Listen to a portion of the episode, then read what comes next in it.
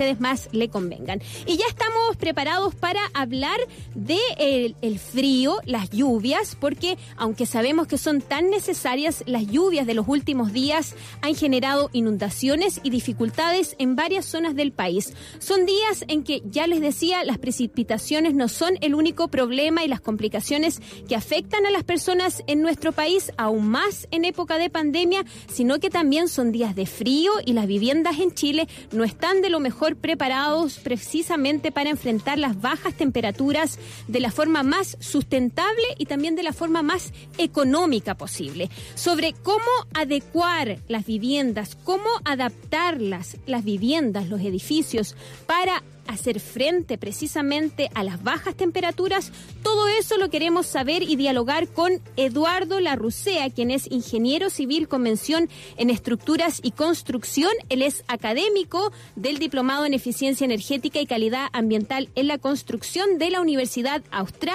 de Chile. Hemos viajado a regiones porque queremos saber cuáles son las investigaciones que se están llevando a cabo en esta materia. ¿Cómo está, Eduardo? Muy bien, aquí estamos. Muchas gracias. Gracias por la invitación. Qué bueno. ¿Cómo está el, clima eh, en el sur del país? Nublado y muy lluvioso. Ya, y los vientos no han generado complicaciones. Bueno, ustedes están muchísimo mejor preparados que nosotros para poder enfrentar el mal tiempo, pero ¿cómo está hasta ahora la situación? En este minuto está tranquilo, llueve tranquilo, eh, pero en otras semanas anteriores tuvimos vientos muy fuertes, pero durante esta semana todavía no, no se ha presentado mayor, mayor viento, está bastante tranquilo.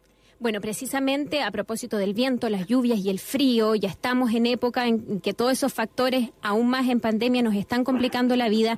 Queríamos contactarnos con usted, Eduardo, para saber de si nuestras viviendas, las viviendas en general en el país, están o no preparados para hacer frente al frío. Son épocas en que se gasta mucha calefacción, sobre todo la gente está teletrabajando. ¿Están, Eduardo, nuestras viviendas, las viviendas en nuestro país, preparadas para de una manera sustentable hacerle frente a las bajas temperaturas?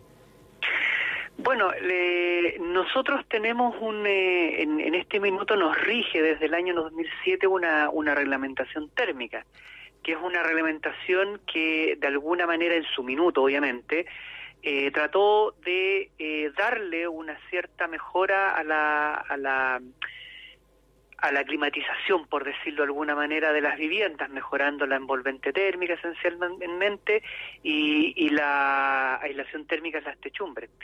Eh, lo que sucede es que esa, esa normativa es bastante básica y podríamos decir de que, dado eso, ese estándar que nosotros tenemos hoy día, nuestras viviendas hoy día aún no están totalmente preparadas para eh, tener un alto estándar de, eficiencia energética.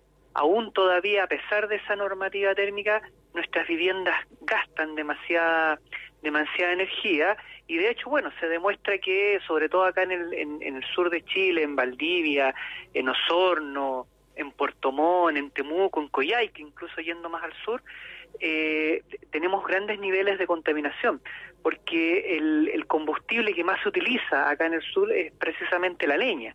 Y dado que nuestras viviendas no están eh, preparadas eh, con, muy bien preparadas, con un alto estándar de, de, de aislación térmica, eh, tenemos que utilizar mucho mucha energía para poder estar en un, en un confort térmico adecuado y eso obviamente conlleva a un alto consumo de leña y por lo tanto a una alta contaminación ambiental.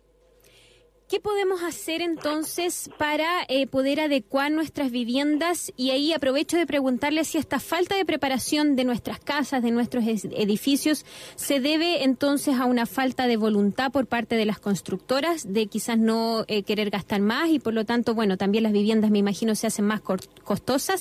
Eh, hay una falta de voluntad ahí. ¿Y qué podemos hacer si ya nuestra vivienda es una vivienda fría, en la que gastamos mucho en poder calefaccionarla? ¿Qué podemos hacer para revertir esa situación? Como te decía adelante, nosotros estamos regidos, las, todas las construcciones en Chile están regidos por una normativa térmica. La normativa térmica, de hecho, está apuntada a, a las viviendas. Pero no es suficiente, me, me, contaba usted, ¿no? Eh, exacto, es una normativa que está desde el año 2007 eh, y, y, que ya lleva hartos años, ya más de 10 años en, en vigencia y que, eh, como te decía anteriormente, no cumple todavía con un gran estándar. Eh, entiendo que se está discutiendo hoy en día una modificación a esa nueva normativa que de alguna manera eh, tendería a mejorar el, estándar de eh, edificación en temas, eh, temas térmicos. No obstante, yo te puedo contar de que en las ciudades que han sido declaradas con em, contaminadas, se han declarado desde hace ya dos años, algunas hace ya dos años, un año, con planes de descontaminación ambiental. Dentro de ese plan de descontaminación ambiental viene un capítulo incluido con mejoras para la construcción de viviendas en temas eh, en temas térmicos, ya con una mejora en la envolvente térmica, eh, en fin, ya con, con, con mejoras en temas de, eh, de, de climatización de viviendas. Y que de hecho es lo que se contempla que va a estar incluido en esta nueva normativa térmica a nivel nacional. Por lo tanto, hoy día, por ejemplo, en Valdivia, en Osorno, en Temuco, las viviendas nuevas tienen que construirse con este nuevo estándar de, eh, de, reglamentación térmica que de alguna manera va a hacer disminuir en yo te diría que prácticamente en un 50% el nivel de clima de calefacción de estas viviendas. Ahora, si tú me preguntas qué es lo que falta, bueno, falta que se apruebe esta normativa térmica. Si eso es lo que estamos esperando los que trabajamos en esto, que se logre de alguna manera poder em, eh, eh, aprobar esta nueva normativa térmica, pero a nivel nacional, porque los PDA solamente están hoy día apuntados a estas ciudades que están declaradas eh, contaminadas, pero no el resto de, la, de los otros pueblos que están alrededor o ciudades de, de Chile. Entonces, lo que se espera es que prontamente esta nueva normativa salga a la luz porque va a mejorar, va a ser un tremendo paso. Va a mejorar prácticamente en, el doble de lo que es el estándar hoy día a un estándar que va a hacer que la, la, calefacción disminuya en, te diría yo, fácil un 50-60%. Y ese estándar, hoy día. Y ese estándar va a obligar, eh, bueno, a, las nuevas viviendas que cumplan con cierto estándar. Eso va a implicar un costo para quien adquiere la vivienda em, y cuáles son los materiales que actualmente se usan principalmente para poder aislar nuestras viviendas del frío y de manera de poder también hacer el uso de energía algo más sustentable. Bueno, obviamente que, que, que, va a haber un costo asociado, eso es, eso es inevitable en la, en, la, en la construcción de estas nuevas viviendas, de hecho que se están haciendo hoy día, eh, ya ha habido un aumento que debe estar del orden de los de los 6, 7 millones de pesos aproximadamente de lo que era originalmente, ¿ya? Eh, habría que ver si eso las inmobiliarias lo van a traspasar a, a, a cliente a cliente o no. Claro. Pero, pero eso es más o menos lo que, lo que subiría. Ahora, en cuanto a los materiales que se utilizan, bueno, no, no hay mucho, digamos, eh, de, de qué inventar en este, en este sentido. Son materiales que ya son súper conocidos, se vienen utilizando hace rato. Estamos hablando de la lana mineral, la lana de vidrio, el polietileno expandido, el poliuretano, que son materiales que ya se usan tradicionalmente desde, desde hace mucho tiempo, desde que partió, de hecho, esta, esta nueva normativa del año 2007, eh, donde ya se empezaron a utilizar estos nuevos materiales.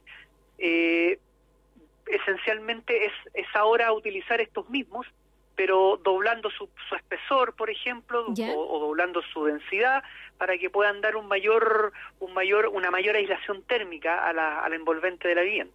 Ahora, si yo quiero em, adaptar mi vivienda, que actualmente no cuenta con las condiciones de aislamiento para controlar la temperatura, si yo quiero hacer esa inversión, estamos hablando entonces eh, de unos 6 o 7 millones de pesos con los que yo tendría que contar para poder hacer esa adaptación. Y existen subsidios, mecanismos para la gente que no tiene esos recursos para poder adecuar sus viviendas? Bueno, los 6-7 millones de hecho salen más o menos de un estudio que nosotros hicimos hace unos meses atrás para una vivienda aproximadamente acá en el sur de unos 100 metros cuadrados. ya Obviamente que si esa vivienda es más pequeña el, monto es menor y si, si, es más grande el monto es mayor y depende también mucho de la, de la arquitectura que tenga la, la vivienda. Eh, y, de las dificultades eventuales que ésta tenga. Si, si la vivienda está muy deteriorada, a lo mejor ese, ese monto aumentaría mucho más, producto de que habría que hacer otras cosas para, para mejorarla. Pero en condiciones normales debería andar más o menos en ese, en ese precio. Ahora, ¿existen subsidios? Sí. Eh, de hecho, el MIMBU está, está abocado a eh, entregar subsidios de reacondicionamiento térmico para, para gente de, de, estratos más vulnerables, ¿ya? Eh, y que de hecho se han hecho, se han hecho hartos, ya se ha avanzado todos los años de manera, de manera digamos, tranquila, lenta, pero se ha, se ha ido de alguna manera reacondicionando térmicamente viviendas, pero en, en, para, para gente de estratos más, más vulnerables, ¿ya? Eh, y de hecho los PDA también tienen contemplado que se entreguen subsidios a una cierta cantidad de vivienda para mejorar térmicamente eh, viviendas también en el mismo estatus, en estatus, eh, para que por lo mismo, por un tema de disminuir la, la, calefacción, disminuir el consumo de leña y por lo tanto disminuir la, la contaminación.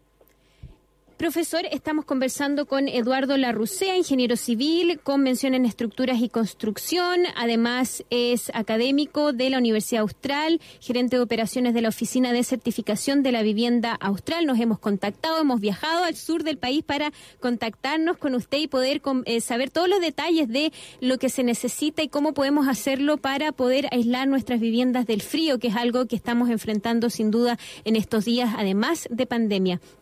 Ustedes además eh, están haciendo investigaciones de nuevos materiales que se pueden usar para poder aislar las viviendas.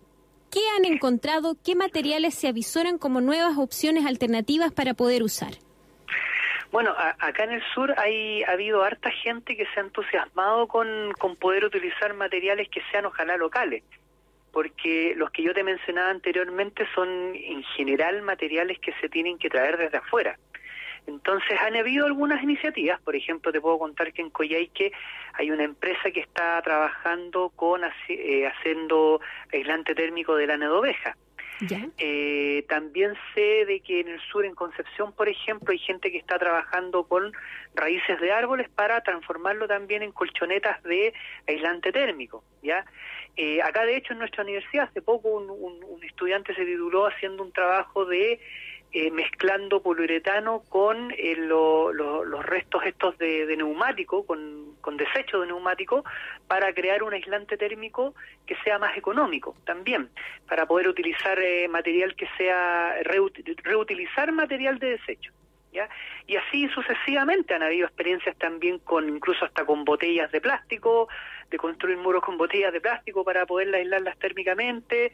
hay gente que está trabajando también con faros de paja, volviendo un poco a lo que se hacía muy antiguamente para eh, eh, utilizar materiales que sean locales esencialmente. ¿Ya? Eh, y, que sean tan tanto mejor aislantes térmicos que los tradicionales que nosotros utilizamos eh, habitualmente. Me preguntan acá si en las casas que ya están construidas eh, hay revestimientos que se puedan hacer por fuera, alguna especie de panel que se pueda poner por fuera para aislar y, mejorar la adaptación térmica de la vivienda. ¿Hay alguna opción por ahí? Sí, sí, no, sí. Ah, ah, para ver opciones hay de todo. Uno, uno puede encontrar en este minuto en el mercado todas las alternativas posibles. Ahora, claro, para una vivienda en uso lo más adecuado es aislar por fuera porque así también uno no, no, no, no interviene en el lado interior. Si uno interviene en el lado interior, lo más probable es que también te vas a achicar en tu recinto. Entonces, lo mejor obviamente es hacerlo por fuera. Y por fuera hay varias alternativas. Hay una hay una y esto no lo, no lo hago por publicidad de nada pero hay una que que es bastante que se está utilizando mucho sobre todo en recondicionamientos térmicos de edificios que es el, el famoso EIF que se llama que es un polietileno expandido que se pega a la superficie del muro por fuera eh, con un aditivo especial, ¿no es cierto? Y que tiene después una terminación que es bastante bonita y que se ha utilizado bastante en edificios, sobre todo de hormigón armado, eh, por el lado exterior y eso obviamente no es una intervención que, que la gente tenga que salir de ahí para nada, se trabaja solamente por fuera. Muy caro. una, eh, más o menos en los montos que yo te hablaba anteriormente. 6, 7 millones de pesos para poder implementarlo. Exacto, eh, en una vivienda de 100 metros cuadrados aproximadamente. ¿ya? Eh, como te digo, eso es una, es una intervención muy rápida, muy sencilla y, que, y que de alguna manera eh, no implica una intervención mayor a la edificación para poder eh, hacer el trabajo. ¿Ya? Y, además que queda súper bonito. Decirle a la gente además que eh, estábamos conversando anteriormente de los subsidios y de los fondos del gobierno que a los que se puede acceder para poder eh, mejorar la vivienda, especialmente aquellos en sectores vulnerables. Toda la información, yo ahora estaba revisando, encontré los del año pasado, pero eh, mm. en mimbu.cl, mimbu.cl, ahí métanse a buscar, a bucear en la página web porque está toda la información con los requisitos requisitos que se requieren para poder realizar este tipo de mejoramientos en las viviendas. Le queremos agradecer a Eduardo Larrucé, ingeniero civil, convención en estructuras y construcción, académico de la Universidad Austral de Chile y gerente de operaciones de la Oficina de Certificación de la Vivienda Austral por esta conversación y por todos los detalles sobre cómo podemos mejorar nuestras viviendas. Hay que tener recursos, eso sí que está medio escaso ahora en, en pandemia, pero hay opciones para poder mejorar el uso de energía para calefaccionar nuestras viviendas, hay tecnología disponible, entonces se pueden hacer cosas en ese sentido. Muchas gracias, profesor, que tenga una bonita tarde. Igualmente, que estén muy bien, saludos. Chao, chao.